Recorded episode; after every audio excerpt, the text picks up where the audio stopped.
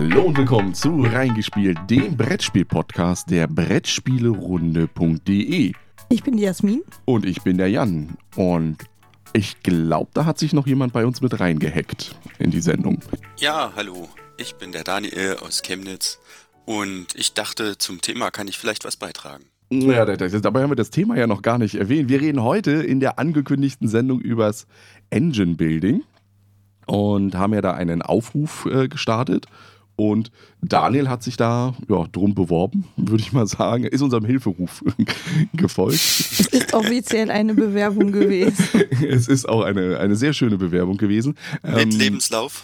Mit Leben. Das Einzige, was gefehlt hat, ist ein Foto. Aber das ist, da sehen wir mal drüber hinweg, weil die. Ist ähm, ja ein ähm, Audio-Podcast. Ja, die Mikrofone der Spielträumers, wo man es hereinhält, sind ja wieder weg. Daniel, äh, stell dich noch mal kurz vor. Wer du bist, das wissen wir ja jetzt schon, aber spielst du Brettspiele? Ähm, offensichtlich, weil sonst würde ich ja wohl kaum einen Brettspiel-Podcast hören. Also ich spiele gerne und viel. Wir haben eine kleine Tochter, deswegen fällt es manchmal ein bisschen schwer, die Zeit dafür zur Zeit zu finden. Aber ähm, es gibt schon ein paar Spiele, die wir dann ähm, durchaus spielen. Zum Beispiel gestern haben wir wieder mal Wir sind das Volk zu zweit gespielt. Ähm, und die DDR ist mal wieder pleite gegangen. Ja, nein, also, wir spielen gerne viel. Achso, ja. Habt ihr den geschichtlichen Ablauf entsprechend eins zu eins nachgebildet mit? Ja, weil 1990 war die DDR dann wirklich pleite. ähm, was ist denn dein Lieblingsspiel im Moment? Ähm, immer noch Terraforming Mars, mhm. ähm, gefolgt von Istanbul und Patchwork. Das sind so die drei, wo ich sagen würde, zeitlose Dinger, die kann ich immer wieder spielen. Und im Moment spiele ich mit einem Freund die Gloomhaven-Kampagne. Wir haben so 70 Spielstunden auf dem Buckel. Holla ja, die das Waldfee. beschäftigt sehr viel, ja. Das ist schon einiges. Das ist mehr, als wir, glaube ich, haben mittlerweile. Ja, auf jeden Fall. Das, das steht bei uns unten im Schrank. Und das ist dann schwer. Weil es ja schwer ist. In ne? unserem Alter hat man es ja mit dem Kreuz. Das da hochzuholen ist dann schon ein bisschen kritischer. Ja, nein, bei mir steht es ganz oben auf dem Schrank. Ich hole mir dann jedes Mal einen Bruch, wenn ich es runterhebe. Oh. ja. Aber genau. Da ist es ja dann nur beim ja, Hochheben eigentlich dann ja auch das Problem, ne? Aber da kann man ja so einen kleinen Tritt oder so haben, um das hochzupacken. Aber wir wollen heute nicht über Gloomhaven reden, sondern wir reden ja über das Engine Building und dazu hat jeder von uns ähm, ein bisschen Hausaufgaben aufbekommen, was dein Engine Building ist. Und jetzt kann ich mal so in so Pädagogen-Style in die Klasse schauen und schauen, wer hebt denn die Hand? keiner, keiner, will anfangen. Ah, da, da drüben. Siehst du das Schnips? Doch, ich würde mal schnipsen. Ähm, ich, ich, Lehrer. Ähm, ich habe äh, einen ziemlich guten Artikel gefunden auf boardgamesnob.com. Äh, das war, glaube ich, auch der erste Treffer, aber der war auch gut. Ähm, ich weiß nicht, ob ihr den gelesen habt. Natürlich nicht. Wir hat, lassen uns jetzt mit deinem Wissen äh, da hat befüllen. Google jetzt beste Arbeit geleistet, ja? Ja, ja also ich habe mir auch selber eine Platte gemacht, aber ich äh, fand die Definition ziemlich gut. Ähm, ich will hier auch nicht zu viel gleich eure, eurer Sendezeit benutzen, aber ähm, da würde ich gleich mal vier Sachen sagen, die die damit als Definition gebracht haben. Mhm. Ja? Ja, mach einfach. Ähm, und zwar dass es eine Beschleunigungskurve gibt, also dass man am Anfang wenig Ressourcen hat und das Spiel immer am Ende immer schneller wird am Ende. Dass es dynamische Entscheidungen erfordert, also wann investiere ich in die Engine und wann investiere ich dann in die Siegpunkte, die es am Ende gibt. Dass es herausfordernde Entscheidungen sind, also wofür kriege ich das höchste Return of Investment. Und dass es eigene Entscheidungen sind, die wenig abhängig von anderen Spielern sind. Also selten gibt es eine hohe Interaktion in Engine Building Spielen. Ja, jetzt weiß ich nicht, vielleicht habe ich den auch gelesen, aber nur vielleicht. ja, hast du denn noch Sa Sachen, die du da erstmal dazu sagen willst oder ergänzen willst? Also ich habe auch ähm, mir, nachdem ich verschiedene Quellen genutzt habe, dann rausgepickt, äh, dass es von den Entscheidungen tatsächlich lebt, die man trifft. Also zum Beispiel, welche Karte nehme ich denn jetzt?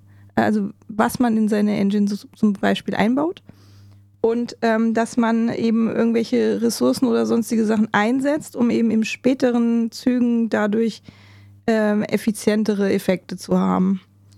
Und im, im Unterschied zu einfachen Kombos äh, wäre das, dass man ähm, die Engine ähm, danach mehrfach nutzt und eine Combo wäre halt nur einfach, einmal. Und es gibt einem ein positives Spielgefühl, weil es wächst ja was heran, man baut was auf Und das ist so dieser Ich liebe es, wenn ein Plan funktioniert Effekt. Ja, dann, also wenn wir dann alle mit unseren Sachen kommen, komme ich auch mit etwas, was ich ja, gefunden gerne, habe. Ja. Und zwar ist es auch so, ähm, ähnlich wie was ihr schon gesagt habt, dass eben verschiedene Komponenten, Teile, Karten, was auch immer, während des Spiels ja hinzugewonnen werden durch dieses Engine Building, dass diese Elemente Synergien mit anderen zuvor bestehenden äh, Elementen eingehen und dadurch entsprechende Möglichkeiten einem offenbaren, dass die Maschinerie eine gewisse Komplexität hat oder zu einer gewissen Komplexität kommt.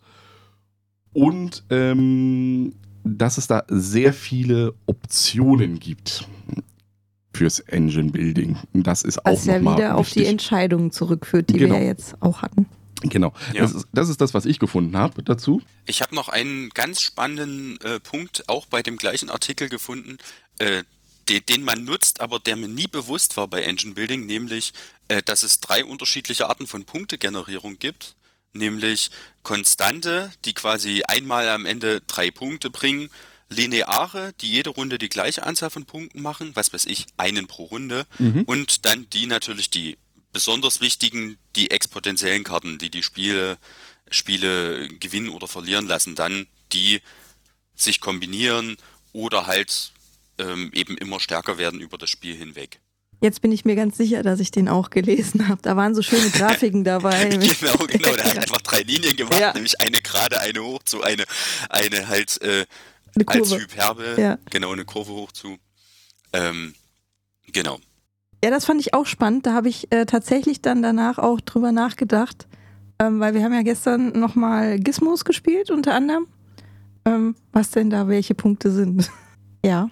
Was ich jetzt aber noch äh, gefunden habe, und das ist jetzt ein, Punkt, den möchte ich jetzt einfach mal hier in den äh, virtuellen Raum stellen zwischen uns, ist, dass viele sagen, dass Engine Building ja gar keine Game-Mechanik ist, sondern dass es mehr so ein Spielgefühl ist, weil die Beschreibung für, was ist denn ein Engine Builder, ja so schwammig ist, dass du äh, ich glaube, 95% aller Spiele eigentlich damit erschlagen könntest. Also da denke ich eben auch, ich habe mir versucht, so mein Spielregal durchzugucken und habe mir einige Spiele notiert. Und bei ganz, ganz vielen saß ich dann da, ist es jetzt Engine Building? Ist es kein Engine Building? Ich will mal ein Beispiel nennen, äh, Zolkin, mhm. ähm, wo ich einfach sage, nein, ist eigentlich kein Engine Builder, weil du hast zwar Sachen, die auf Sachen aufbauen, aber am Ende so richtig Engine Building, du investierst hier und dort. Ja, was bei uns zum Beispiel ist, ähm, oder was auch ein großes Beispiel ist, ist ja das vielbeschworene, ähm, weil Jasmin es ja auch gesagt hat, Gizmos wurde ja auch mit Splendor immer verglichen. Und Splendor wird ja von sehr vielen Leuten als Engine-Bilder genommen. Wobei man dann eigentlich nur sagt, ist es wirklich ein Engine-Builder, nur weil ich ja. die Kosten für irgendwas. Na, aber es ich, ist ein sehr runtergebrochener Engine-Builder, ja, aber es ist einer. Es ist ein sehr, richtig, es ist ein sehr primitiver. Währenddessen du dann ähm, genauso gut sagen kannst, was ist mit einem Gloomhaven? Ist das auch ja, ein genau. Engine-Builder? Ja, habe ich auch ein, aufgeschrieben. Ist das nicht ein Deckbilder dann? Ja, aber ist ein Deckbilder nicht auch ein Engine-Bilder, ne? Ja, also habe ich auch aufgeschrieben und habe ich auch wieder gestrichen, sozusagen, mit genau diesem, äh, mit genau diesem Ansatz zu sagen, also okay, man baut irgendwie sein Deck zusammen und dann spielt man die aus, aber du machst ja keine Engine, sondern du hast immer diese abgehackten Schritte, die du gehst. Und das ist halt genau der Punkt, den also wo ich im Internet äh, relativ viele Diskussionen gefunden habe, wo es nämlich Leute gibt, die dann genau sagen, ja, aber Magic the Gathering mit den Kombos aufbauen ist halt doch wirklich auch ein Engine-Builder, weil eben... Aber nur mit den Karten, die vor dir ausliegen. Also äh, das nee, da würde ich widersprechen wollen. Äh, Magic steht bei mir noch auf dem Zettel, nachdem ich mir da auch Gedanken drüber gemacht habe, ähm, habe ich das draufgelassen, genauso wie ein äh, Dominion, ähm, weil ich der Meinung bin, dass man bei Magic nicht bloß die Karten, die ausliegen, als Engine hat, sondern dass das Deck selber eigentlich, wenn es wirklich ein gut konstruiertes Deck ist, eine Engine ist. Da ist genau das, was ich meine. Die Definition von Engine Building, ähm, also sofern man eine findet, muss man mal so sagen, ja. ähm, ist halt wirklich so schwammig, dass jeder das für sich selber machen kann. Interessanterweise ist es auch bei Boardgame Geek, die ganzen Spiele, die es da gibt, die man als klassische Engine-Building-Spieler macht, die äh, sind gar keine Engine-Building, sondern alles nur Tableau-Building, also der Spielbereich äh, des Spielers wird aufgebaut. Scythe wäre ja da auch genau ein gutes Beispiel eher dafür, wie du das Tableau äh, aufbaust und nicht eine Engine baust. Genau, aber trotzdem würde ich äh, Scythe zum Beispiel als Engine-Builder auch mit rein definieren. Ähm, äh, und zwar in einem anderen. Also das habe ich auch gefunden, die Diskussion, wie denn der Engine-Builder funktioniert. Also einige sagen, ähm, es gibt dieses Beispiel bei Scythe. Jetzt muss ich kurz auf meinen schlauen Zettel schauen die dann nämlich sagen, es ist wie der äh, Schneeballeffekt, der da ist. Das heißt, im Laufe des Spieles kriege ich immer mehr Boni und die Engine baut sich zum Ende hin immer weiter auf. Und das wäre ja bei Scythe so diese Geschichte, ähm, ich schalte immer mehr Entwicklungen frei und dadurch wird es immer mehr, äh, was ich habe an Optionen. Und andere definieren das aber dann wieder so. Aber du hast doch nicht mehr Optionen bei Size, du hast nur günstigere Optionen. Günstigere und sie greifen anders ineinander. Also das ist damit gemeint, dass du am, ähm, also das hat der Dice Tower auch gesagt, am Anfang hast du recht wenig in deiner Engine, in, also in den Definitionen, die die haben. Und zum Ende hin bläht sich das immer mehr auf. Du kannst aus immer mehr Optionen auch wählen. Und das wäre bei Scythe die Geschichte. Doch, du also doch sage ich, weil Jasmin den Kopf geschüttelt hat, ähm, dass du ja Sachen günstiger machst und dadurch mit zwei Metall eben mehr machen kannst als am Anfang und so weiter und so fort.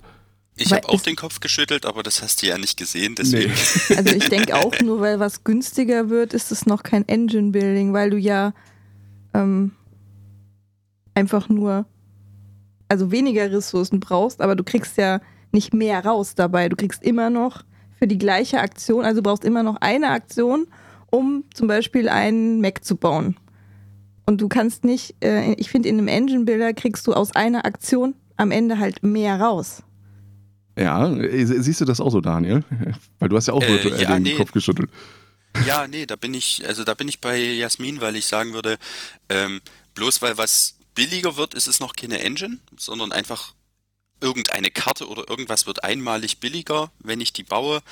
Ähm, da gibt es, glaube ich, andere Beispiele, wo das besser zu sehen wäre, dass es eine Engine ist. Und da Gizmos. gehört ihr zu der äh, zweiten Fraktion. Also das ist genau das, äh, das war die erste, die gesagt haben, es bläht sich auf, dieser Schneeballeffekt. Und die zweite äh, Fraktion. Aber es ist ja kein Schneeballeffekt. Ja, aber die zweite Fraktion in dieser ganzen Geschichte ist dann diese, nein, ich muss es auslösen. Also das, was ihr beschrieben habt mit, wenn ich das auslöse, dann passiert das, dann passiert das, dann passiert das, dann passiert das. Ähm, das sind diese zwei Fraktionen und da gibt es wohl, also auf Boardgame Geek, äh, Diskussionen, die da sehr erbittert geführt werden. darüber. Ähm, Nennen wir es Boardgame Geek-artig geführt werden. Ja, also das geht zwei, drei. Äh, Unknowns-artig? Ja, nee, ich glaube, Unknowns, da ziehen sie ja schnell Messer und Pistole. Aber ähm, daran sieht man ja schon, dass das Engine Building an sich ähm, zu ja, undefiniert ist. Also jeder definiert es für sich anders. Und auch die Komplexität, wie wir gesagt haben, Splendor ja, wir sehen es als Engine-Building-Maschine, aber sehr weit runtergebrochen. Also, ja. wo es andere dann wieder. Das gibt, Minimum. Ja, aber es, es, würde andere Spieler dann geben, die wahrscheinlich sagen: Oh, Splendor, das ist schon hoch. Da raucht der Kopf, ne? Bei der Geschichte. Kommt sicherlich ja. drauf an, mit wem du das spielst. So. Na klar. Aber ich würde mal andersrum, ich mache mal einen positiven Vorschlag. Ich glaube, auf den können wir uns alle verständigen, nämlich äh, Race for the Galaxy. Äh, ja. Ja. Das ist richtig. Wobei, ähm, ich finde, bei Race for the Galaxy musst du ja auch. Ähm ich halte mich mal raus, weil ich habe es nur einmal gespielt. mir gefällt, ich muss sagen, mir gefällt Roll for the Galaxy besser. Dann sage ich Roll for the Galaxy, ist mir völlig gleich. Ja, aber bei, ich glaube, bei Race ist das Engine Building noch etwas äh, mehr im Vordergrund als ja. bei Roll. Also redet ruhig erstmal ja. über ja. Race. Also beim, beim Race sehe ich es auch so, aber da musst du auch erstmal das Spiel verstanden haben. Ich weiß noch, als ich das angefangen habe zu lernen, ähm, dass du die Synergien, die es da erstmal gibt, ähm, wirklich verinnerlichen musst und auch relativ schnell ja das Spiel verstehen musst. Also wenn du anfängst und du hast irgendwie schon äh, Planeten mit Ressourcen, dass du sagst, okay, diese Ressourcen muss ich irgendwo in entsprechendes Geld umwandeln, um mir mehr Karten zu bekommen und so weiter und so fort. Ja, ah. wo ich, wo ich das Ganze als Engine Builder sehr einfach sehen würde, also meine Frau und ich haben das tot gespielt, von daher äh, können wir da glaube ich gut drüber reden. Ähm, wo ich das Ganze als Engine Builder sehen würde, ist, dass eigentlich in jeder dieser Phasen immer irgendwas mit deinen Karten passiert. Hier darfst du eine Karte ziehen, da, also das Spiel schenkt dir einfach dann immer mehr Zeug, diese Engine. Wenn wir dabei sind, äh, hast du Star Realms gespielt?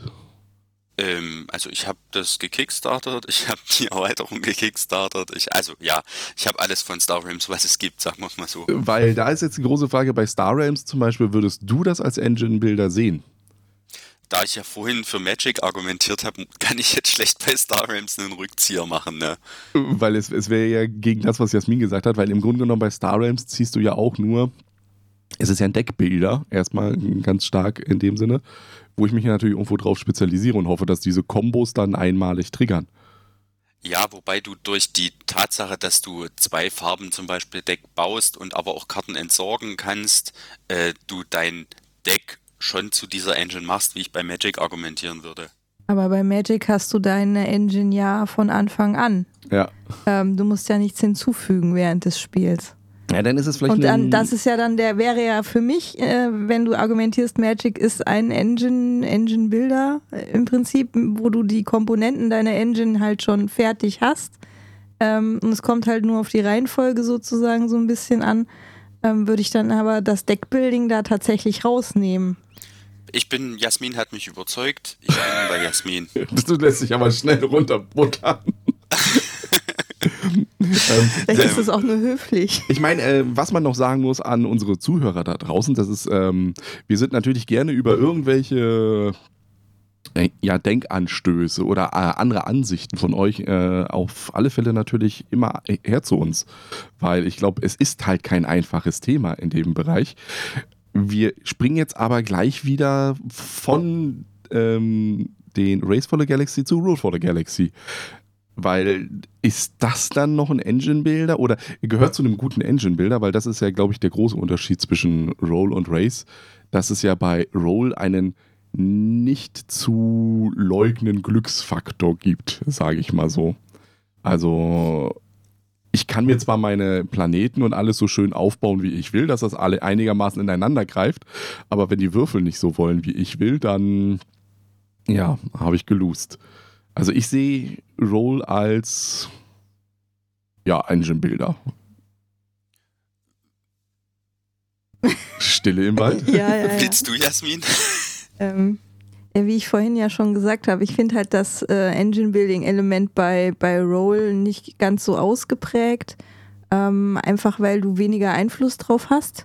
Du müsstest ja wirklich, um eine funktionierende Engine aufzubauen, ähm, durch die Plättchen durchgehen, die du, die du nachziehst, also viel entdecken. Und ich glaube, das ist echt schwierig, weil andere in der gleichen Zeit einfach bauen und dann das Spiel fertig ist, ohne dass deine Engine angelaufen ist, wenn es dumm läuft. Mhm. Ja, aber das ist das nicht sowieso bei allen Spielen so, dass das Spiel zu Ende ist, wenn deine Engine erst gerade haben. Ja, das ist ja dieser beschleunigte Ablauf, ähm, den Daniel schon erwähnt hat. Ja. Genau, ja. Also das fand ich, das fand ich einen sehr geilen Kommentar. Ich glaube, das war noch in einem anderen Artikel, da stand, Spieler merken nicht Geschwindigkeit, sondern nur Beschleunigung. Mhm. Um mal was Philosophisches in den Raum zu stellen. um auf das Beschleunigungsverhalten, weil da finde ich sehr schön, dass es ja heißt, bei äh, Roll for the Galaxy wird ja über zwölf Runden gespielt, äh, nicht zwölf Runden, sondern sobald der zwölfte Planet ausgelegt ja. wird. Und Plättchen. da, äh, Plättchen, danke.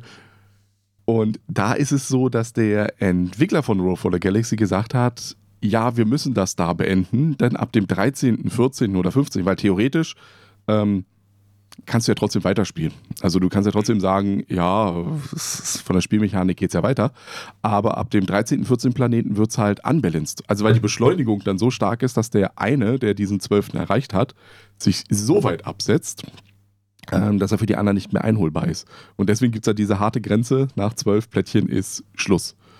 Ähm, also das finde ich auch richtig gut, muss ich sagen.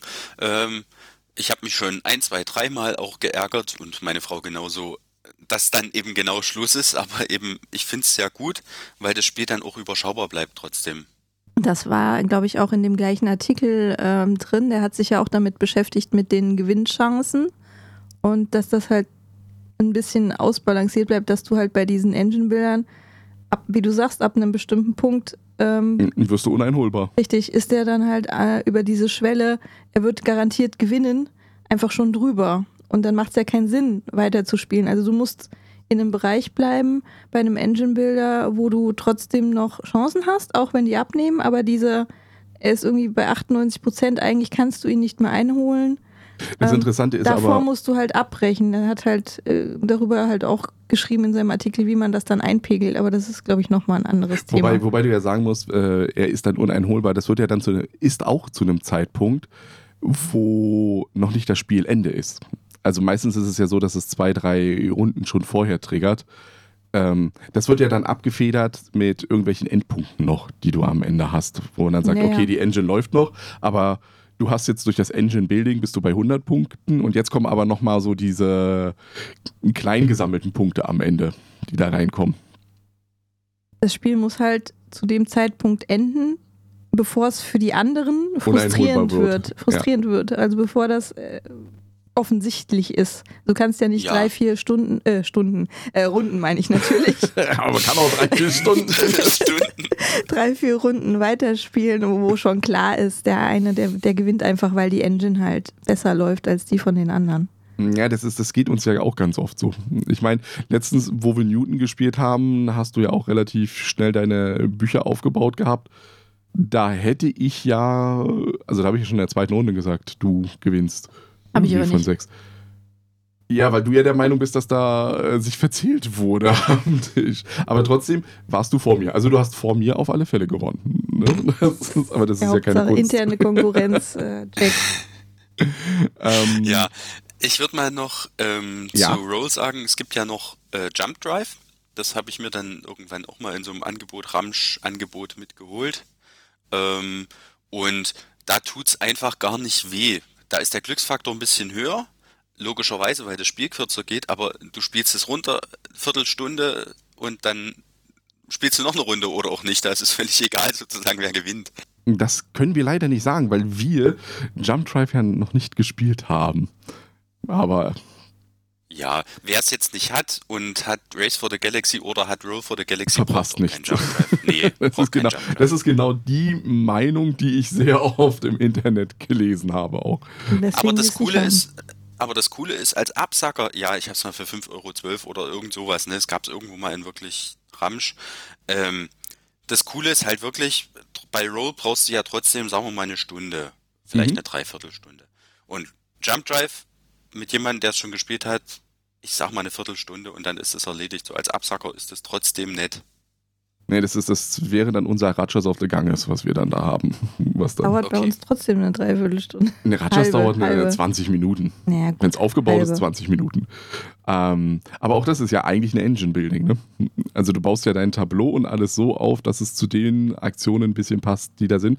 Wobei du bei Rajas aber natürlich Nein. das Problem, natürlich.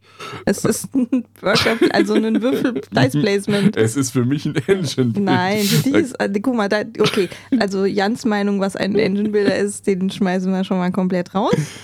Für Jan ist wieder alles Engine-Building. natürlich. Alles ah, dann hätte ich eine ganz da hätte ich eine ganz spannende Frage. Ich, es gibt ein Spiel, das ich auch mag, äh, das aber auch öfter kritisiert wird, nämlich Hyperborea. Ähm, wo du Backbuilding betreibst, wo du bunte Würfel in den mhm. Beutel schmeißt und dann immer drei ziehst jede Runde. Mhm. Ähm, dann wäre die, wahrscheinlich wäre das jetzt nach Definition von Jasmin und mir äh, dann auch schon raus bei Backbuilding. Richtig, laut eurer Definition wäre es raus. Bei mir wäre es noch drin, weil ich sagen würde, es ist, ihr baut eine Maschinerie auf, ob das jetzt Deckbuilding, Backbuilding ist. Du sagst also einfach, Engine Building ist alles und Unterformen davon sind Deckbuilding und Backbuilding. Ja, das ist. Also, und Dice Building und richtig. Alles, wo ich äh, eine mir versuche, eine Maschinerie aufzubauen. Sie aber muss bei, ja nicht laufen. Aber bei Rajas ziehst du ja nur Würfel und machst dann was mit denen. Also ja, du aber hast ich ja gar keine, die mein sind Tableau, ja dann weg. Ich, du hast es doch einmalig. Die sind ja, ja aber dann mein, weg. mein Tableau, was ich zum Beispiel nee, das hast aufbaue. Du auch, das ist ein einmaliger Bonus, den du da bekommst. Ja, das ist keine aber Maschine. Nicht, wenn ich da hingehe. Nee, der Weg, den du genommen hast, den ja. hast du einmalig und ja, ist, es ist keine ja, Engine. Du kriegst ja den vorherigen. die ich dann baue und so weiter und so fort. Ah, nee, nicht sei ruhig. Ich bin gespannt, wie ihr das zusammenschneidet. Gar nicht. nee, aber ich, ich sehe, für mich bleibt Rajas ein Engine-Builder. Bleibe ich dabei. Kannst du machen, was du willst. ja, aber dann haben wir dort, dann haben wir dort irgendwie eine Linie gefunden, wo wir sagen, okay, wir müssen ja jetzt da nicht alle drei unbedingt hundertprozentig übereinstimmen. Ich würde da trotzdem gerne gegen argumentieren, dass es weder eine Beschleunigung am Ende erfährt, weil es immer noch genau gleich schnell ist. Es, äh, du kriegst keine mehrfache, also keine aufeinander aufbauenden Boni, sondern alles nur einfach. Also das widerspricht dem, was wir am Anfang gesagt haben. Aber es, es zeigt halt äh, sehr schön, dass es halt, ähm, dass du halt nicht einfach sagen kannst, du nimmst das Label Engine Building packst das irgendwo drauf und sagst, dieses Spiel ist ein Engine-Builder, weil das, das, das und das erfüllt ist. Ja. Weil es halt jeder Gut. einfach anders sieht. Irgendwo. Ja, so wollte ich eben auch vermittelnd eingreifen, zu sagen, okay, wer das reinnimmt, der hat halt eine sehr weite Definition, zu sagen, okay, dann Backbuilding, Deckbuilding, Dice-Building, was auch immer Building. Ähm, oder man sagt, nee, Engine-Building bezieht sich wirklich auf den Artikel und jetzt haben wir so oft drüber geredet, ich sag's einfach nochmal, äh, boardgamesnob.com da ich werde das auch unten rein äh, machen in die äh, Verlinkung äh, von unserem Podcast dann hier. Da kann man dann Und dann wäre die spannende Frage, ich sage jetzt einfach mal noch ein Spiel, wo wir vielleicht alles sagen können, dass es kein Engine Builder ist. Wo ich nämlich drüber nachgedacht habe, ist Quadropolis, ähm, wo man ja Teile auslegt, aber die machen dann am Ende genau die Punkte, die sie machen. Mhm. Wären wir da uns da einig, dass das kein Engine Builder ist? Ja, also ja. da bin ich dabei. Ja. Das, das, das ist Aber warum ist dann Rajas of the Ganges ein Engine-Builder? Nee, nee, weil Jan einfach das Spiel mag und es deswegen hier erwähnen wollte, glaube ich. Ganz genau. Also, du hast mich vorhin torpediert bei Magic, was ja okay war, was ich ja auch zugegeben habe, aber dann frage ich mich jetzt bei Rajas of the Ganges. Ja, weil in meiner kleinen Welt ist das so, da kommt das rein. Ja, und ein Punkt, den ich auch noch spannend finde, äh, bei einem YouTube-Video wurde das erwähnt, ist, dass es äh, kaum kooperative Engine-Builder gibt. Also ich habe mir hier mal Spirit Island mit einem Fragezeichen aufgeschrieben, ähm, aber sonst fiel mir eigentlich kooperativ kaum den Engine Builder ein. Wobei ich den Spirit Island als Engine Builder Ah, äh, eigentlich, also laut, laut, laut, eurer Definition ist es ja auch ja. wieder kein Engine Builder, weil ich ja ein Deck genau. aufbaue. Demzufolge fällt das äh, Spirit Island als Engine Builder ja raus. Für mich auch definitiv mittlerweile, also nach unserer Definition, die Jasmin und ich gefunden haben. Aber ähm, das ist das Einzige, wo ich überhaupt in die Richtung Engine Builder so richtig denken könnte. Ich habe damit ja kein Problem. Ich kann ja durchaus sagen, bei meiner Definition äh, haut es ja rein, weil ja die mhm. äh, Decks der Mitspieler ja mit aufgebaut werden. dann wäre ja auch jedes Rollenspiellastige, ich baue meinen Charakter aus, irgendwie auch ein Engine Building, wenn du danach gehst. Ja, äh, frag mal Marc. Ne? Schöne Grüße an Marc. Er sieht das als Engine-Builder. Ähm, aber ich würde im Großen und Ganzen sehen, also wenn es vielleicht nicht auf den einzelnen äh, gemünzt ist bei Spirit Island, sondern auf das, was als Großes bei rauskommt, nämlich dass wir ja zusammenarbeiten, dann ist es schon, dass ich versuche, eine gut geölte Maschinerie zwischen den Mitspielern sozusagen aufzubauen dass ich sage, wenn ich den spiele, dann könntest du den spielen, dann könntest du den und so weiter und so bauen Aber wir. sind das nicht einmalige Synergien wieder und nicht äh, nichts, was sich in jede Runde wieder ja, das, das, kommt halt drauf an, wie du es ja spielst, ne? Also ich, ich habe keine Ahnung, ich habe es noch nicht gespielt. das ist, Ach so. Theoretisch. Aber du, du, kannst, du kannst es ja wiederum so spielen, dass du sagst, ich habe es zwar jetzt in dieser Runde und dann in der nächsten nicht, aber es kommt ja dann auch, kommen die Karten ja wieder zurück. Also aber da sind wir wieder beim sogenannten Magic-Effekt, also genau. den wir jetzt so nennen, ähm, wo ich eben auch sagen würde, nein, für mich ist es jetzt mittlerweile kein äh, Engine-Builder mehr. Das wäre nur das Einzige, was überhaupt in die Nähe kommt und bei dir sicher dann noch reinpasst als Definition. Genau, das ist dann, passt dann absolut. Also ist ein Engine-Builder. Ist Zombie-Side dann für dich auch ein Engine-Builder? Ja. Weil du ja, nein, weil du ja kooperativ eine Gesamtengine ja, genau, an eine funktionierenden, ineinandergreifenden Charakteren aus, aufbaust. Genau so ist Und das. aufpassen musst, dass du keinen Teil abhängst. Ja, ganz genau so ist das. Also, lieber Stefan Feld, liebe Spieleautoren, wir haben eine Marktlücke entdeckt. Es gibt kaum kooperative Engine-Bilder. Und jetzt pass mal auf, dieses Jahr in, auf das Spiel kommen sie raus ohne Ende, weil die das dann auch entdeckt haben. Ja, mal gucken. Wäre ich sehr happy. Ich mag, ich mag kooperative Spiele. Ähm, mal, aber ich mag kooperative Spiele grundsätzlich. Von daher, äh, wenn da mal ein richtig schöner Engine-Builder dabei wäre, also das ist ein No-Look-Buy. Aber da müsstest du ja dann ähm, alle zusammen eine bessere Maschinerie bauen, als das Spiel äh, Das machen. Vorgaben gibt. Ja, aber ich, ich, ich glaube, es, es könnte schon durchaus funktionieren, wenn du in Richtung, ähm, du musst ja kein analoges Spiel, du kannst es ja durchaus durch äh, eine App oder sowas unterstützen. Also, dass du, ähm, wie, wie, wie cool wäre, oder andersherum, wie cool wäre es, dass wenn du nicht gegen die App an sich spielst, sondern gegen eine KI, in Anführungszeichen, die aus den Spielen der anderen gesteuert wird, also die selber ähm, sich immer weiter fortbildet und damit deine Engine immer es ist- schwieriger ist ja, wird. ja, aber das ist ja dann im Prinzip ein virtueller Gegenspieler. Ja, Ja. ich verstehe, ich verstehe das Grundproblem natürlich sozusagen, weil äh, die Spielmotivation ist ja normalerweise, lass mich jetzt Robinson Crusoe nennen oder so, das Spiel macht dir irgendwas kaputt, stellt dir irgendwelche Hindernisse in den Weg, die du kooperativ gemeinsam überwindest, dadurch entsteht Teamgefühl. Mhm. Umgekehrt hast du so nicht so richtiges Spielziel, wenn du kooperativ die beste Engine bauen willst. Okay, dann kannst du die oder die oder die Siegpunkte erreichen, wie bei Hanabi oder sonst was, ähm, so gut wie möglich zu sein. Aber das ist nicht das Gleiche, als wenn du ein Szenario bewältigst. Ja. Aber ein Kampagnenspiel kooperativ könnte da eventuell greifen.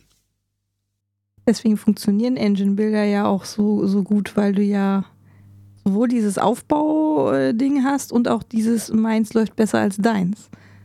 Aber wir müssen uns da keine Gedanken drüber machen, weil wir sind ja nur äh, Rezensenten, Reviewer, Und Kritiker und Konsumenten.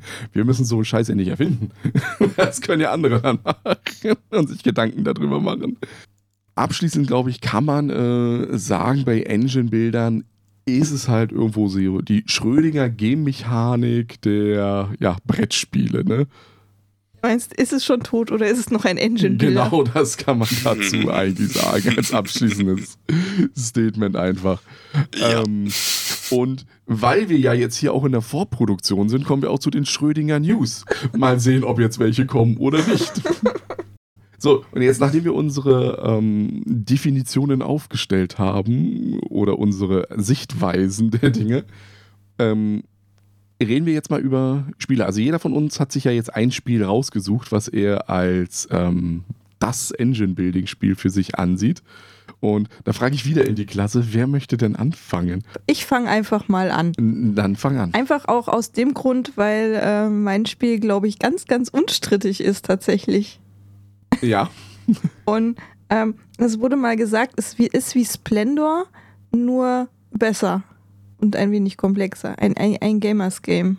Ja, du meinst Gizmos. Ich meine Gizmos, genau, von Phil Walker Harding ähm, und erschienen bei Simon, in Deutsch dann bei Asmodee. Und ähm, es hat viele Illustratoren, deswegen Ganz, ja, es ist ja, auch, es ist ja klar. weg. Genau. Ähm, ja, Gizmos haben wir gerade gestern wieder gespielt, zweimal. Und es ist ein, ein, ein Gizmo ist ja ein kleines mechanisches Dingsbums. O ohne ersichtlichen sofortigen Grund. Genau, Zweck, Ja. nicht Grund. Ja, ja, ja. Also der Grund ist, dass man es zusammengebaut hat. Der Zweck, ähm, ja, in dem Fall sind das eben kleine Karten, ähm, die verschiedene äh, Effekte aufgedruckt haben. Man hat äh, so Energiekugeln und mit denen muss man die bezahlen. Am Anfang kann man sich wahrscheinlich nur die der Stufe 1 leisten. Es gibt dann bessere mit Stufe 2, die kosten halt auch mehr. Und äh, Stufe 3, die kosten dann noch viel mehr. Mhm. Und die haben aber auch bessere Effekte. Das heißt, ich versuche mir was zusammenzukaufen, ähm, indem ich eben Energiekugeln sammle. Dann habe ich vielleicht äh, mir eins gekauft, das immer, wenn ich äh, mir eine blaue Kugel nehme, also die gibt es auch noch in vier Farben, ähm, immer wenn ich eine blaue Kugel nehme, darf ich mir noch irgendwas aus dem Spender nehmen. Man hat eben so einen Spender, äh, wie bei ähm, Potion Explosion. Genau, danke.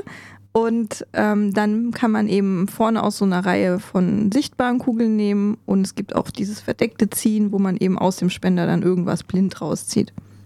Okay, dann habe ich eben so eine Karte, die sagt, vielleicht immer wenn ich ein blaues Gebäude baue, weil die haben auch diese vier, also eine blaue Engine, ein Gizmo, Entschuldigung. Ja. Ähm, dann darf ich eben eine Kugel vorne rausziehen und dann greift das ineinander mit dem anderen Gizmo, was ich vielleicht schon habe, immer wenn ich eine blaue Kugel ziehe, darf ich dann nochmal verdeckt was ziehen. Und so baut das aufeinander also auf, dass ich immer mehr ja Effekte bekomme mit einer Aktion. Ja, also dieses klassische genau. hintereinander triggern was. Und je mehr, je mehr Gizmos ich schon habe, desto mehr potenzielle Effekte kriege ich eben aus dieser einen Aktion, die ich mache, raus. Und je länger das Spiel dauert, desto besser geölt ist meine Engine, desto mehr Effekte greifen ineinander und desto schneller kriege ich dann auch ähm, neue Kugeln zusammen, um mir dann eben diese ganz teuren zu kaufen. Wobei da dann halt wieder die Frage ist, ähm, wenn du es ja mit anderen spielst, ist es ja relativ dicht beieinander. Also der eine ist wenn bei 16. Wenn du es mit anderen spielst, äh, also ja, kann man das denn äh, alleine spielen, lieber Jan? ja, man könnte es auch alleine spielen. Das ginge. Aber was äh, ich sagen wollte ist, wenn du jetzt also du beendest bei 16 Gizmos zum Beispiel das Spiel und wenn der andere auch eine relativ gut geölte Maschine hat, dann ist er vielleicht bei 15 oder sowas. Also da entscheidet ja die Punktezahl der Gizmos, die ich gebaut habe, im Ende über Sieg oder Niederlage. Ja, das konnte man gestern sehr schön sehen, als du dann forciert, forciert hast, äh, das Spiel schnell beenden zu wollen, aber dadurch lauter einer gebaut hast. Hat ja, ich hätte da ähm, ich hätte da die Anmerkung, weil Jan sagte, er, er könnte es auch alleine spielen oder man könnte es auch alleine spielen. Ich glaube, das haben wir ja vorhin rausgestellt. Ich denke, da sind wir auch alle uns einig, äh, dass die Interaktion bei Engine-Bildern immer begrenzt ist, damit man seine eigene Engine irgendwie schön zugucken kann und äh, seine eigene Engine aufbauen kann. Ja, definitiv. Ja, also man, man kann ja viele äh, sind ja auch einfach so gestrickt, dass du sagst, würfel einfach einen Würfel oder irgendwas, um die in einigen Fällen Karte oder so, die ausliegt, dass die einfach weggeht, sage ich mal so. Bei Gizmos ist es noch ein bisschen komplizierter, würde ich sagen, weil es könnte ja nicht nur eine Karte weggehen, sondern ja auch eine Kugel, die mir vielleicht hilft. Also das ist ja gerade, wenn du es zu mehreren spielst und da kommt eine rote Kugel, kommt nach und die nimmt jetzt ein Gegenüber von dir, nimmt die weg und du hast sie nicht, obwohl du sie für deine Engine brauchst, sage ich mal so. Ja. Ähm, da hast du übrigens äh, auch ähm, exponentielle äh, Punkte bei Gizmos. Ja. Weil es ja die Karten gibt, äh, die dir sagen, immer wenn du was Blaues baust, bekommst du einen Siegpunkt. Und die ist ja. Äh, ist nicht exponentiell, Entschuldigung. Ähm, linear. Linear, genau. Nicht konstant, sondern linear. Konstant sind ja alle, die du kaufst, die haben einen aufgedruckten ja, genau. Punkt. Und du hast eine lineare. Und, und linear sind dann die, die sagen, immer wenn du das machst, bekommst du einen. Das heißt, je länger du die hast, ähm, und je häufiger du das triggerst, also wenn du es jede Runde das, das ist das, was würdest, ich prinzipiell würdest du jede meinte. Runde einen Punkt kriegen und hättest damit eben einen äh, Also du hast bei, ähm, finde ich... Ertrag. Aber exponentiell hast du nicht bei Gizmos. Nee, richtig. Das ist genau das, was ich eigentlich sagen wollte. Das ist, ist ein sehr lineares Spiel und wenn du äh, das mathematisch betrachten würdest, ähm, sind die Punkte, die am Ende rauskommen, äh, relativ ähnlich, sage ich mal so. Es hängt nur davon ab, in dem einen Spiel hatte ich ja gestern einfach nur den ja, Fehler gemacht. Ich hatte zwei Gizmos, glaube ich, weniger als du. Und das waren genau diese Punkte, die mir dann auch gefehlt haben, nach hinten raus. Also der Anschluss zu dir, wo du fertig gemacht hast. Das wollte ich ja gar nicht sagen. Ich wollte damit wieder auf den Artikel zurück. Ja, natürlich. Äh, ja, ich, ich wollte aber Gizmos nochmal beurteilen. Ähm, Daniel, hast du eine Meinung zu Gizmos? Also ich habe es selber noch nicht gespielt. Es war schon mal auf meiner Ich guck's mir an Liste. Ähm, Engine Builder müssen wir nicht drüber reden. Das Spiel spielt ja genau damit, dass es ein Engine Builder sein will. Ähm, meine Frage wäre, der Glücksfaktor scheint mir relativ hoch.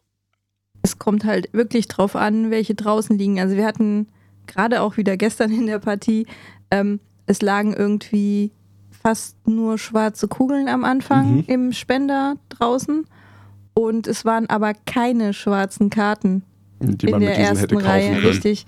Das heißt, an, in dem Punkt, da, da hast du auch wirklich gemerkt, also diese ersten Runden, die es einfach gebraucht hat, bis da irgendwas in Gang kam, im Gegensatz zu anderen Partien, wo du von Anfang an weißt, ja, da liegt eine blaue Kugel und ich ähm, will diese blaue Karte sowieso haben und wo du schon von Oder Anfang an so einen Plan hast, was ich damit mache, äh, hast du manchmal wirklich Partien, wo du Anlaufschwierigkeiten am- hast. Richtig, wo es erst mal ein paar Runden braucht, bis überhaupt was Brauchbares da liegt. Und dann hast du dir Ja. deine Engine schon am Anfang mit Karten vielleicht zugebaut, die dir nicht so viel bringen. Also du bekaufst auch zwischendurch durchaus mal eine Karte, die dir nichts zu deiner aktuellen Engine beiträgt, ähm, aber ähm, die Engine auslöst, zum Beispiel. Es ist aber auch so, dass Andere es ähm, beim Glücksfaktor auch nach hinten raus äh, dumm laufen kann. ja. Also wenn du eine sehr spezialisierte Engine hast, wo du sagst, die triggert zum Beispiel nur, wenn du eine rote Karte baust in dem Bereich. Und wenn das ist, dann passiert wieder das, das, das, das, dann triggert das Ganze ja durch. Und dann liegt halt zum Ende hin keiner aus. Und du musst eine ganz normale Standardaktion machen, indem du nur eine Kugel nimmst, was in den Endzügen, sage ich mal so, des Spiels ähm, dir schon das Genick bricht, weil zum Ende hin musst du eigentlich in fast jeder Runde ein Gizmo bauen, ansonsten geht der Gegner, ähm, läuft dir davon, punktetechnisch einfach und macht das Spiel zu. und und- uns kommt auch noch drauf an, welche Kugeln du ziehst. Genau. Das, also gerade die, die man blind zieht, also ich kann Ja. bei dem Gizmos ja äh, bewusst ziehen oder ich greife oben raus und ziehe da eine und da kann ich einfach Pech haben, dass ich genau die Kugel ziehe, die ich nicht umwandeln kann, die mir überhaupt nichts Ja. bringt, wo keine Karte draußen liegt, die einfach nur da ist und auch meinen Energiespeicher, den ich habe, einfach nur blockiert, weil ich kriege diese Kugeln nicht raus, wie ich es bei anderen Spielen habe, wo ich sage, okay, ich nehme die jetzt und dann schmeiße ich eine von meinen vor- vorhandenen Kugeln weg.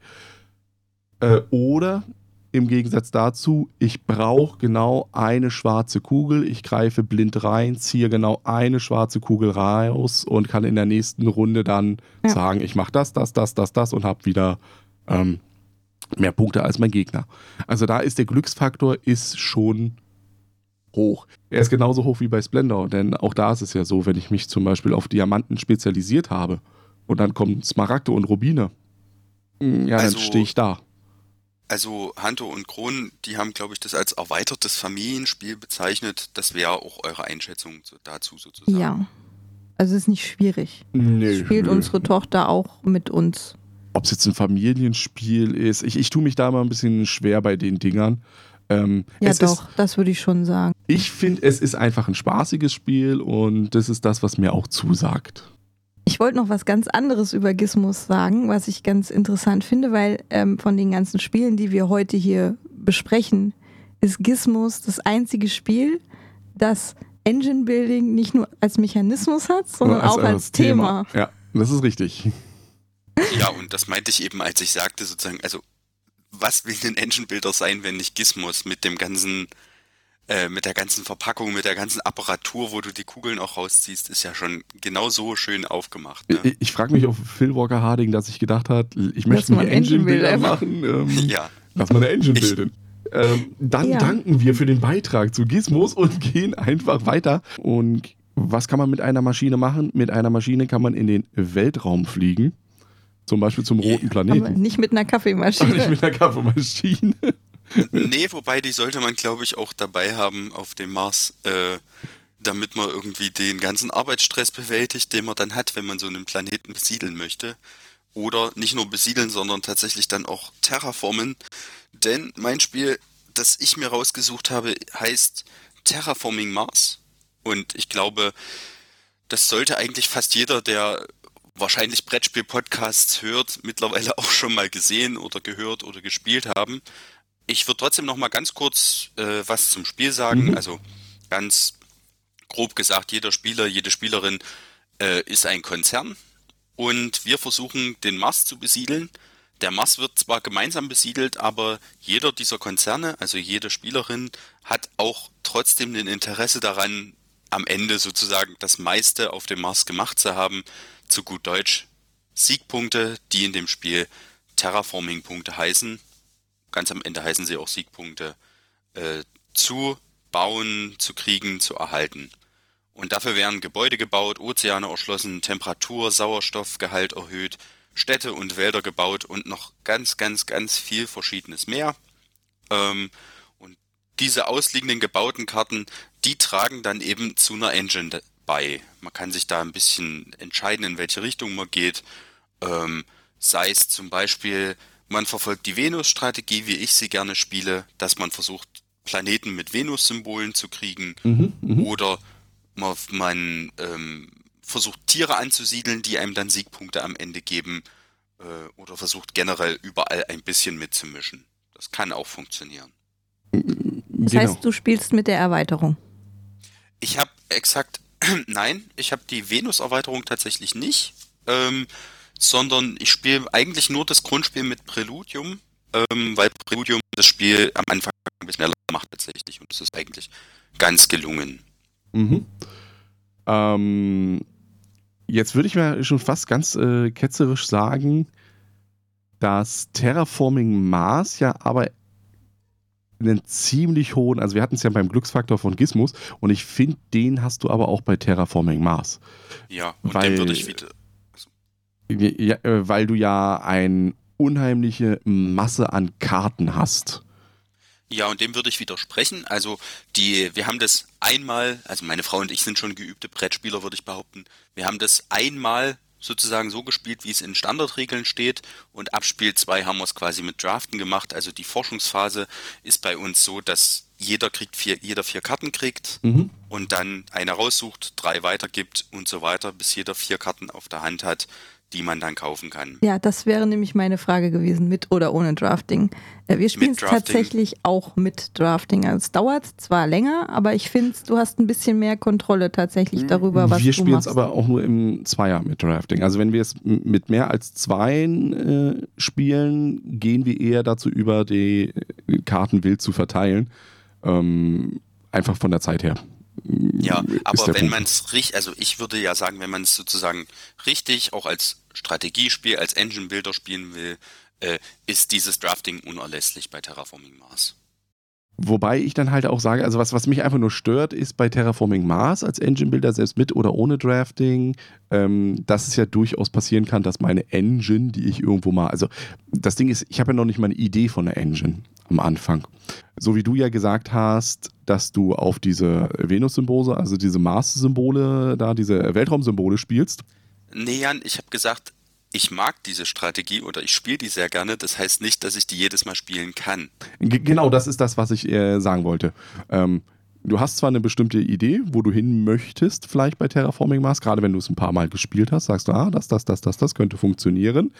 Aber ob das dazu kommt, ähm, beziehungsweise auch wann es kommt. Das ist ja auch wieder ganz entscheidend bei Terraforming Mars.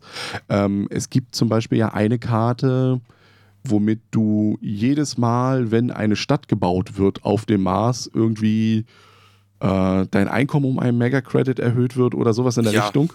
Ich habe ähm, die Karten erstens hier liegen und zweitens im Kopf. Das ist Immigrant City, genau. Genau. Und das ist der, der, der Punkt. Die bringt dir natürlich am Anfang des Spiels, wenn du die hast, unheimlich viel, weil ja irgendwann Städte gebaut werden. Aber wenn du die in der letzten Runde oder so bekommst, ähm, ja, fast gar nichts mehr, sage ich mal so. Aber die trägt, wenn wir jetzt über das Spiel reden, als Engine Builder, trägt die ja nichts zum Engine Building bei. Also die macht mehr Geld, das Geld ist immer gut in dem Spiel, aber ähm, die trägt kaum was zum Engine Building an sich bei. In eurer Definition. In meiner würde es wieder funktionieren. okay, okay, du hast recht. Du hast recht. Aber nee, ich, ich würde sagen, gerade mit der Erweiterung Preludium, ähm, dass es auch von Anfang an kein Glücksspiel ist, ob du die oder die Strategie fährst, sondern du hast am Anfang schon gewisse Startressourcen und du hast am Anfang eben auch schon die zehn Karten, aus denen du am Anfang aussuchen kannst und dadurch definierst du schon ganz viel von deiner Strategie.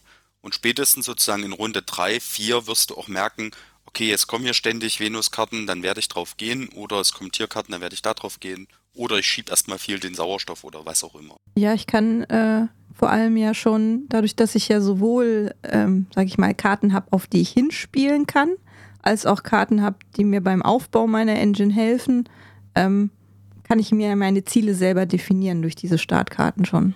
Genau. Es ist sogar schon im Grundspiel ja so, selbst die Erweiterung dazu brauchst du nicht, weil da hast du ja auch schon, wenn du diese Firmen mit reinnimmst und nicht nur diese Standardfirma hast, hast du ja schon einen ungefähren Weg, ähm, der dir so vorgeschlagen wird. Hier, die kriegen besonders viel in diesem Bereich heraus. Wie gesagt, bei mir ist es einfach so, ich habe einfach schlechte Erfahrungen mit Terraforming Mars, weil meine Engine nie so läuft, wie sie laufen soll. Das Vielleicht machst du was falsch. Äh, du meinst, es liegt an mir?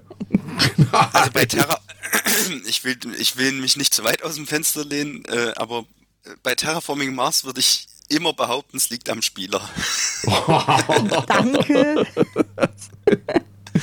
Also dieses Spiel ist so vielfältig, dieses Spiel macht so viele unterschiedliche Sachen, ähm, wo man auch einfach sich langhangeln kann, dass ich sagen würde, doch, man kann ganz, ganz viel Verschiedenes aus dem Spiel rausholen, Komma, aber man muss es dann auch 10 mal, 20 mal, 30 mal gespielt haben und wird auch immer besser bei dem Spiel.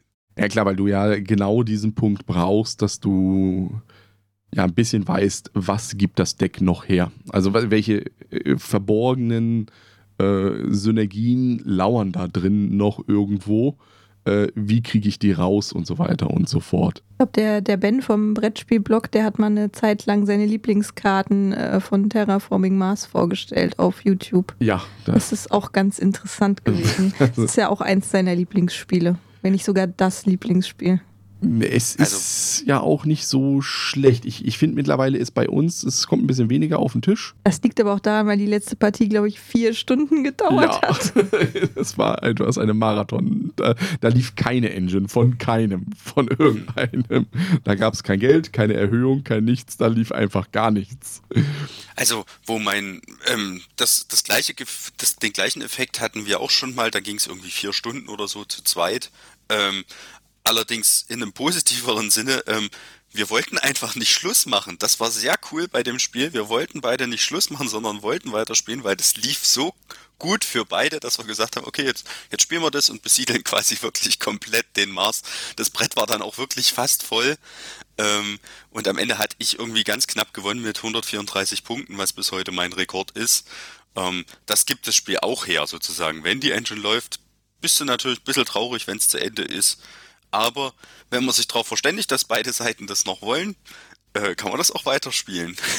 Ich finde, um das mal so grundsätzlich noch zu sagen zu dem Spiel, also es mhm. entwickelt ein sehr positives Spielgefühl, wie ich finde. Terraforming Mars belohnt einen und auch für einen Anfänger gibt es so ein positives Spielgefühl, wenn man nicht ganz so auf die Engine guckt, sondern oh, ich krieg hier noch einen Fisch, oh, ich habe hier eine Stadt gebaut und so weiter. Und was man natürlich bei äh, Frixelius sagen muss, es ist thematisch sehr sauber gearbeitet. Das gefällt mir einfach total gut. Diese wissenschaftlichen Aspekte, wie was sein könnte, wenn man den Mars wirklich besiedeln würde, äh, sind einfach sehr gut umgesetzt. Und mich stören auch in der Tat die, die Illustrationen überhaupt nicht, was, was manche ja gesagt haben. Ähm, die haben halt aus dem, äh, was sie hatten, das meiste rausgeholt. Also der, der Isaac äh, Frixelius, der hat sich ja da um die Illustration gekümmert. Und ich finde, das ist okay. Also ich habe da kein Problem damit, wenn da ähm, Bilder ineinander composed wurden. Ähm, ich finde es insgesamt trotzdem thematisch und schön gemacht. Ja, das habe ich mir auch als einen Punkt aufgeschrieben, dass das manche stört, äh, diese Photoshop-Bilder. Äh, mich auch überhaupt nicht, weil das thematisch auch passt. Ähm, das Lustige ist, kleiner Fun-Fact am Rande, der mir erst, obwohl ich das schon jetzt eigentlich seit es rausgekommen ist, habe. Äh, erst neulich ist mir aufgefallen, also ist jemand anders aufgefallen, dass der Frixeus sich auf verschiedenen Karten selber verewigt hat. Nicht, nicht nur er, auch seine, äh, Bruder. seine Brüder. Ach, seine Brüder auch. Weil ja. bei diesem einen Bild sieht es aus, als wenn er sich viermal reingeschnitten hätte in das Bild, wo so ein großer Scheck überreicht wird. Ja, ja, es ist, es ist äh, nicht nur er ist auf diesen Bildern drauf, ähm, sondern auch sein äh, Bruder ist drauf. Das ist der mit den äh, schwarzen Haaren, die man bei. bei es gibt eine, eine Karte, ah. äh, da, da, trägt der eine weiße Uniform und steht ja. da so strahlend da. Natürlich muss man sagen, äh, hat man den Vorteil, also Jasmin und ich hatten den. Ähm, wir haben die ja in Essen kennengelernt. Ah, cool. Und wissen ja, wie die aussehen. Und deswegen, die heißen nicht Frixilius, die heißen Phryxilius. Das ist ein, das, das Y wird wie ein Ü ausgesprochen. Muss ich jetzt mal mit also, meinem Schwedischen hier ein bisschen glänzen. Wenn du auf das Spiel in Essen geh, bist, geh ruhig am Stand vorbei. Es gibt auch immer äh, Goodies. Also kleine Süßkram bei denen am Start. und die sind total nett. Aber seit seitdem Terraforming raus, Mars rausgekommen ist, äh, ist das total überlaufen. Das ist schade. Früher ja, das war das viel gemütlicher da. Ja, das ist richtig. ja, also so positiv wir über das ganze Spiel jetzt reden, ein Punkt, auch ich als sehr, sehr, sehr großer Terraforming Mars-Mensch, ähm, der eine Punkt ist, dass es wirklich unfreundlich ist für Einsteiger. Also es müssen die ganzen Karten erstmal gelesen werden. Ähm, wenn man am Anfang welche auf der Hand kriegt, klar, man kann das mit, man behält die zehn Karten spielen, aber ähm, das muss ich schon sagen zu diesem Spiel. Die Einsteigerhürde, die Anfängerhürde ist sehr hoch gesetzt ähm, und erst ab Spiel 3 würde ich mal sagen, macht es wirklich Spaß. Vorher muss man es wirklich wollen ähm, und muss auch damit rechnen, gegen erfahrene Spieler zu verlieren, selbst wenn man diese konstruierten Anfängerboni aus den Regeln irgendwie nimmt. Ja, also das können wir auch bestätigen. Also es ist, äh, wenn Jan und ich das spielen, ist es ein ganz anderes äh, Spiel, als wenn wir es eben mit äh, anderen Leuten aus unseren Spielegruppen gespielt haben. Weil du halt wirklich lange brauchst, bis du reinkommst. Es zieht auch die Spielzeit natürlich unglaublich nach oben, einfach weil du, wie du gesagt hast, alles lesen musst. Ähm, dann macht es auch nicht so viel Spaß und man, man muss da den Willen haben, sich reinzufuchsen und mit dem Wissen, dass es besser wird. Ja. Was mir nur auffällt, ist, das ist für mich ein ganz großer Kritikpunkt bei Terraforming Mars, dass die Ikonografie nicht äh, ganz stimmig ist. Und zwar in dem Sinne, dass du bei den äh, vielen Karten ja hast, es muss mindestens 14 Grad haben, zum Beispiel, um das zu machen. Und dann, es darf nur noch maximal haben. Da gibt es nämlich äh, den Unterschied in der Ikonografie zwischen den beiden. Und das ist dann halt wieder für Einsteiger schwieriger, dass bei dem einen immer das sofort ersichtlich ist, was das bedeutet. Und bei dem anderen, ja, das heißt, es ist jetzt ab diesem Zeitpunkt und so weiter. Das ist, das finde ich, das haben sie ein bisschen schlecht gelöst gehabt. Ja, Aber, wobei ich ich würde da was dazu sagen wollen, nämlich ja. das gleich entschärfen, diese Kritik. Ähm, du hast recht, es gibt an der Stelle sozusagen unterschiedliche ähm, Sachen. Bei dem einen steht Max drauf und bei dem anderen steht eben nicht Min drauf. Aber genau. dieses Gelb-Orange des Minimalen und dieses Rot-Orange des Maximalen, da könnte ich mir vorstellen, dass das für äh, Menschen irgendwie mit, mit Seheinschränkungen, was weiß ich, Farbenblindheit in verschiedenen Formen, äh, vielleicht so ist, dass die das nicht auseinanderhalten könnten. Das müsste man mal wieder ausprobieren. Also das haben wir ja schon öfter. Wir haben Gott sei Dank mittlerweile bei uns in der Spielgruppe, und Gott sei Dank, ähm, Leute halt mit einer Farbsehschwäche und sind deswegen auch ein bisschen darauf sensibilisiert, äh, sage ich mal so. Ähm, Dann halt den mal zwei Karten vor. Also hier, was weiß ich, die Pflanzenfresser und äh, das Kolonietraining Camp und dann wirst du sehen, was sie dazu sagen. Was wir aber auch schon den vorgehalten haben, unseren Leuten in der Spielgruppe, ist Imperial Settlers, weil wir schließen jetzt mal das Thema Terraforming Mars ab, glaube ich. Und ja, gerne. gehen jetzt mal, weil der Podcast ist ja schon etwas fortgeschritten vom zeitlichen her. Ja, wenn man sich gut verquatscht, ne? In die Imperial Settlers, weil das ist nämlich mein Engine-Building-Spiel. Also es ist nicht nur mein Engine-Building-Spiel, es ist auch mein Lieblingsspiel, muss ich sagen. es ist meine Top 1 einfach. Ähm, und ich habe mir davor sogar noch ein paar äh, Fun Facts rausgeholt für die Imperial Settlers. Und zwar hat der gute Ignazi acht Monate gebraucht, um dieses Spiel zu entwickeln. Ist ja nicht viel in Entwicklungszeit, wenn man es mit anderen Spielen vergleicht. Ja, aber schon, ne? So. Es ist ähm, innerhalb von 26 Minuten sind auf der GenCon, wo sie ihr Debüt hatten, sind alle Kopien verkauft worden. Ne? Also die, muss man überlegen, die, die fliegen hin zur GenCon, äh, voll mit den ganzen Kopien, verkaufen innerhalb von 26 Minuten das Spiel und dann kannst du den Stand eigentlich äh, dicht machen, so ungefähr. Da kannst du ja nochmal gucken, was die anderen so Gutes machen. Genau. Wenn du weißt, dass du deine Spieler verkauft hast, dann kannst du in Ruhe gucken, was die anderen so machen den Rest der Zeit. Und was mache ich bei Imperial Settlers? Bei Imperial Settlers ist es, ähm, ich habe ein Fraktionsdeck und ich habe ein allgemeines Deck und pro Zug im Grunde genommen, wenn ich dran bin, spiele ich halt aus meiner Hand. Spielst erstmal ein Volk. Ein Volk, ja, äh, Entschuldigung. Da will ich vielleicht mal thematisch einordnen und von wem das ist? Äh, achso, von wegen, von Ignazi Cevicek. Er stand, äh, er stand nicht erschienen bei Portal Games. Und? Und äh, auf Deutsch bei Nein. Pegasus. Er ist der zweite Autor? Äh, ein anderer.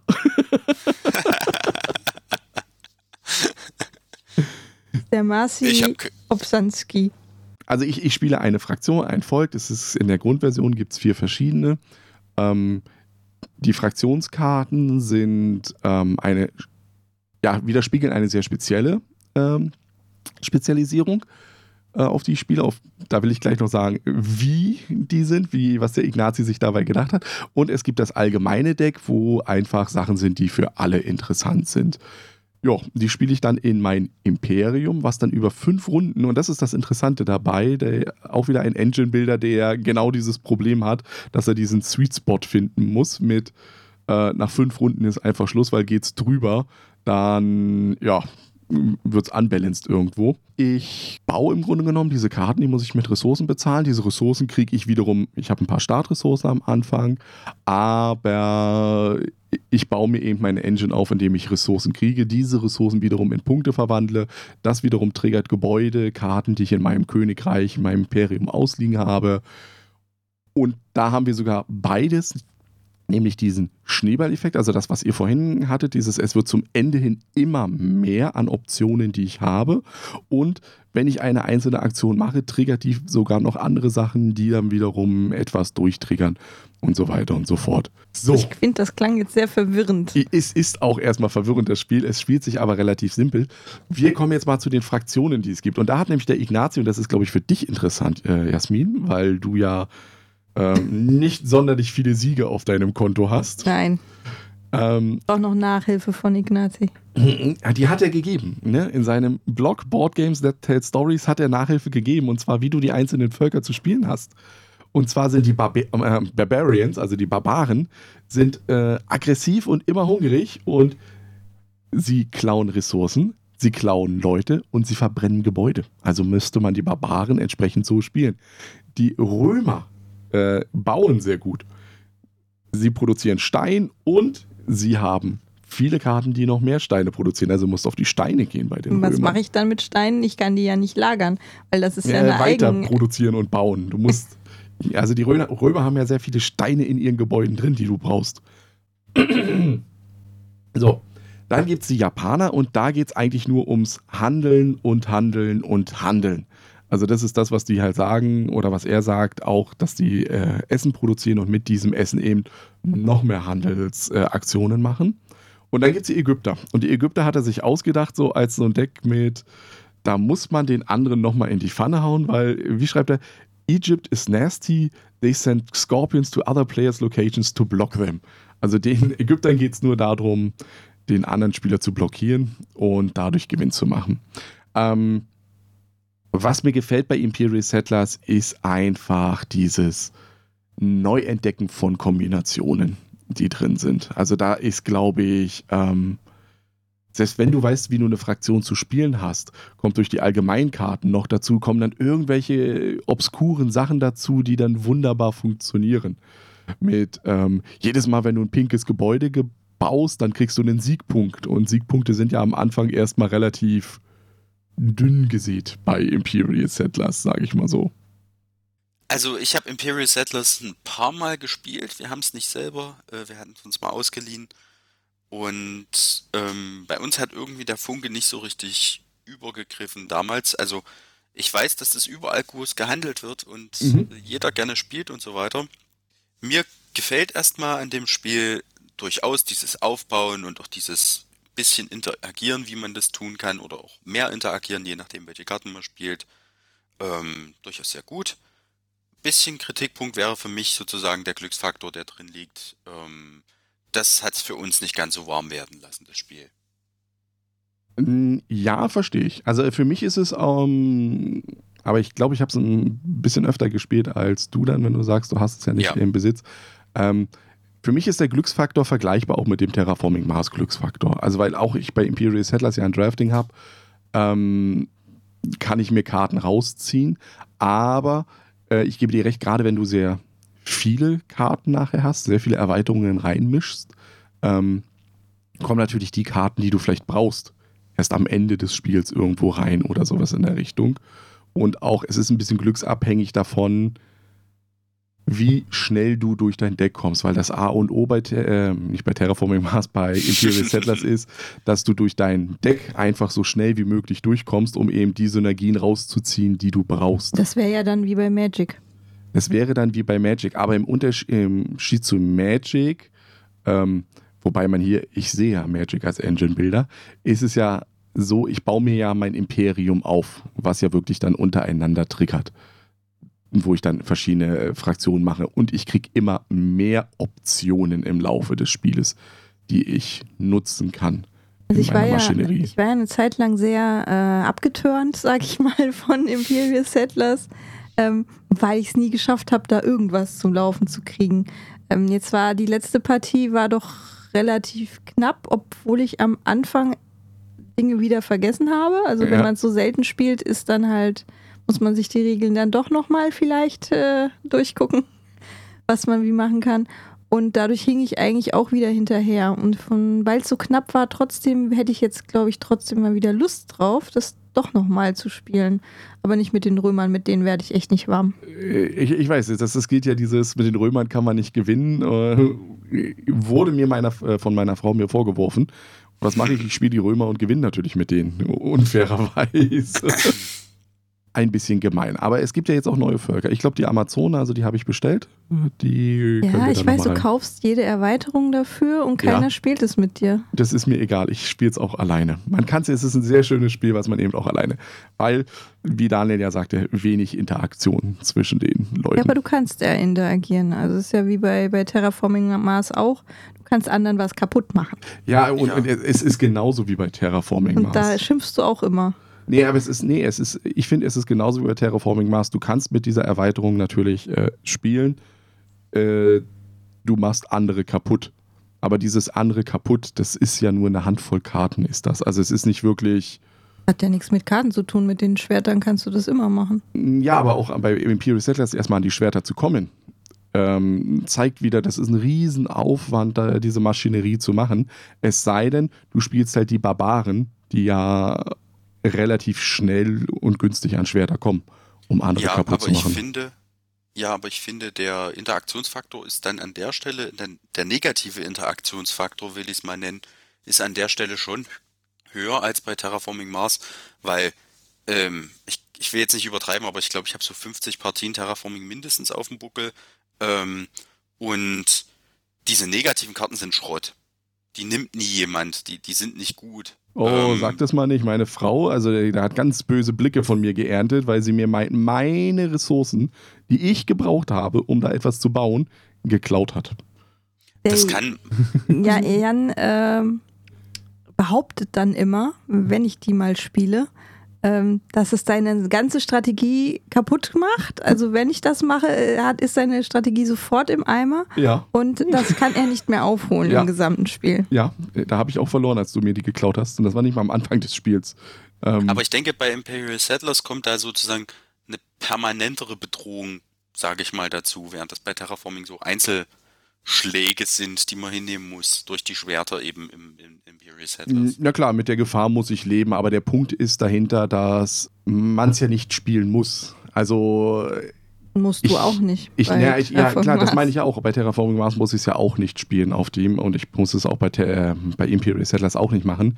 Meistens das, was ich festgestellt habe, ist bei Imperial Settlers dieses, ich mache bei einem anderen was kaputt, einfach nur ähm, bestimmte Gebäude. Also es gibt diesen Wachturm, der zum Beispiel jedes Mal in der Produktionsphase dich in eine Karte ziehen lässt und so weiter und so fort.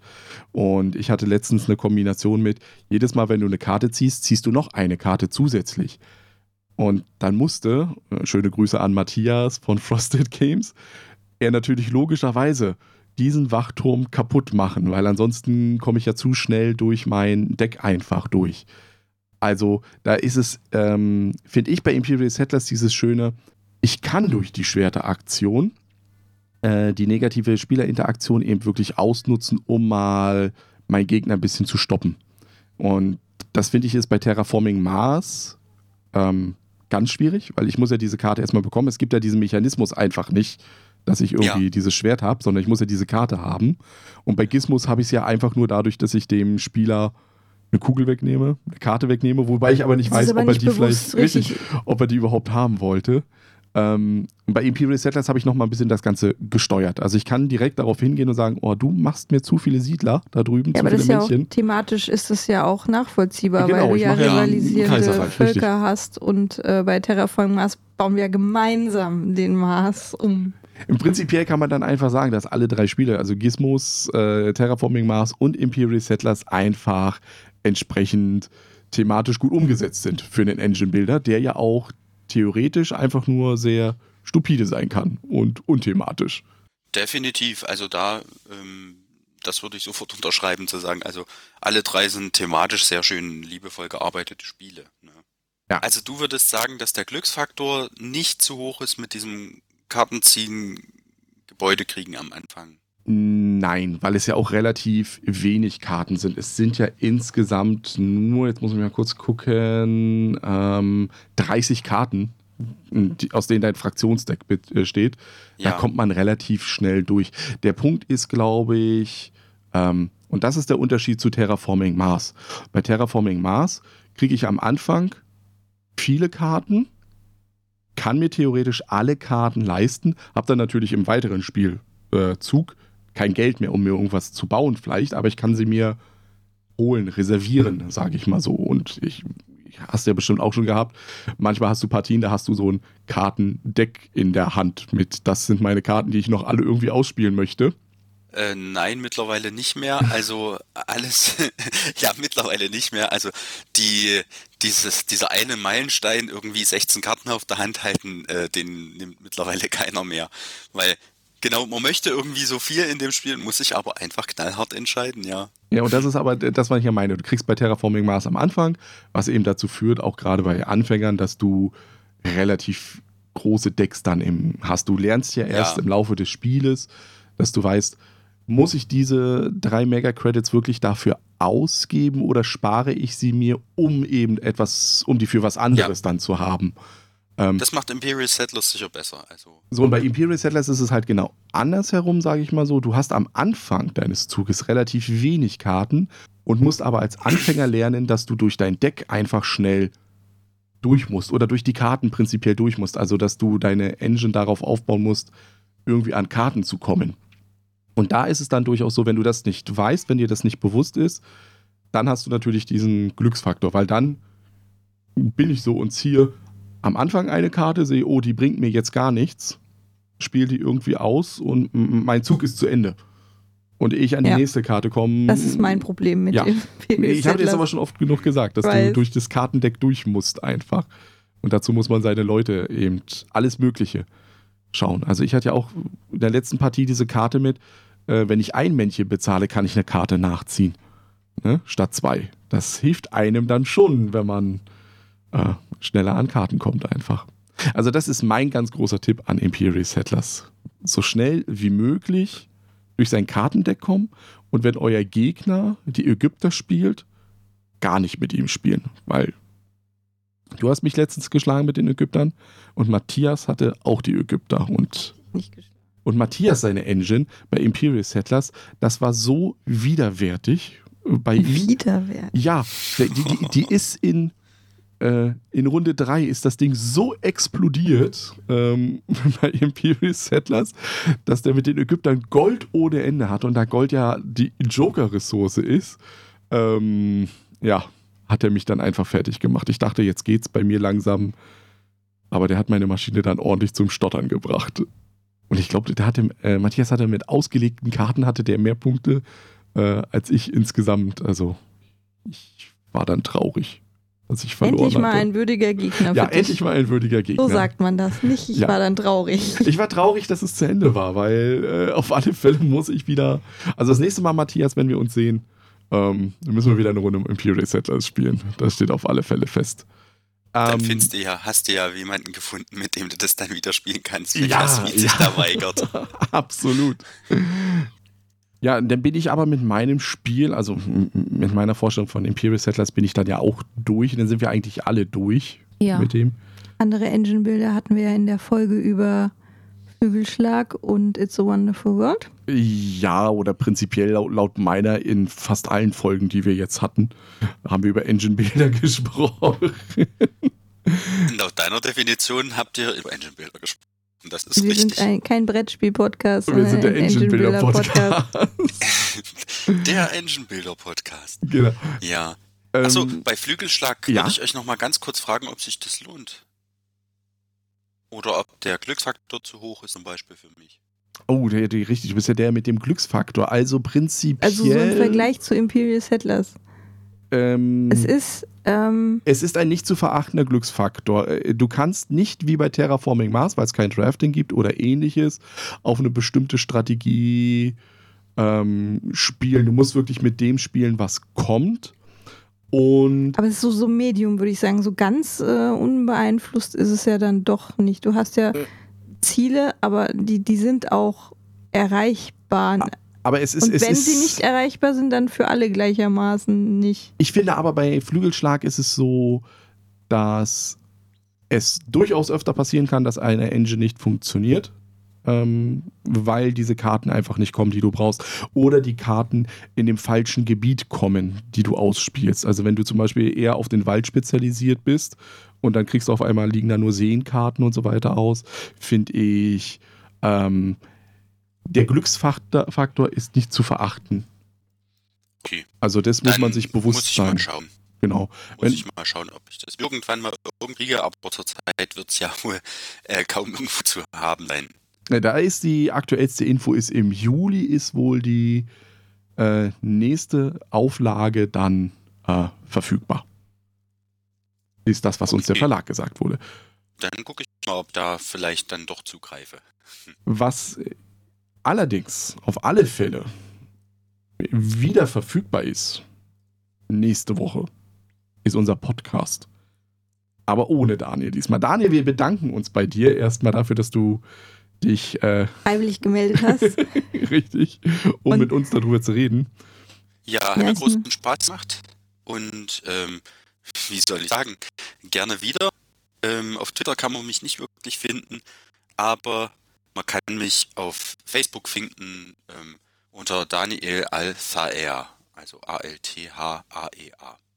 Ich mache das dann auch einfach unten nochmal rein, die Verlinkung äh, bei uns im Podcast, dass man dich da finden kann. Ähm, ansonsten gibt es von uns jetzt nicht mehr viel zu sagen. Wir sind wahrscheinlich jetzt gerade im Urlaub, während ihr das hört. Das ist sehr lustig. Ähm, Kommentare, Anregungen, sonstiges zu dieser Folge Engine Builder ist wieder äh, über die E-Mail-Adresse info at brettspielerunde.de. Und wie der Prädagoge sagte, Kommentare und äh, Bewertungen sind der Applaus des Podcasters. Das möchte ich dann hier aufgreifen. Das fand ich nämlich sehr schön. Also, ihr seid gerne äh, dazu aufgefordert, beides zu tun. Und immer noch ist das Abonnieren dieses Podcastes absolut kostenlos und gratis und gibt einen Mehrwert für euch. Nämlich, dass ihr Ohne eine dafür umsonst zu sein. Richtig, ohne, das ist ja fantastisch. Umsonst, ohne umsonst zu sein. Nein, kostenlos. Ko- Kostenlos, ohne umsonst Nein, zu gratis, gratis und umsonst, äh, gratis und kostenlos ohne umsonst zu sein. Ja. Wahnsinn, das ist ja fast, man könnte fast meinen, du arbeitest bei einer Werbeagentur. ähm, ja, bis dahin, bis zum nächsten Mal. Dann wieder mit Jasmin und mir. Wir sagen Tschüss, Jasmin. der Jan und Der Daniel. ciao. Ciao. Psst. Jan und Jasmin sind schon rausgegangen, sich um die Kinder kümmern. Da will ich doch schnell noch einen Geheimtipp loswerden. Alle bauen an einer Engine, aber spielen trotzdem gegeneinander. Das Spiel gibt's nur in Englisch, aber die Karten haben wenig Text. Man kann es sicher über Boardgame Geek oder andere einschlägige Seiten finden. Hier mein Tipp: Legacy Gears of Time.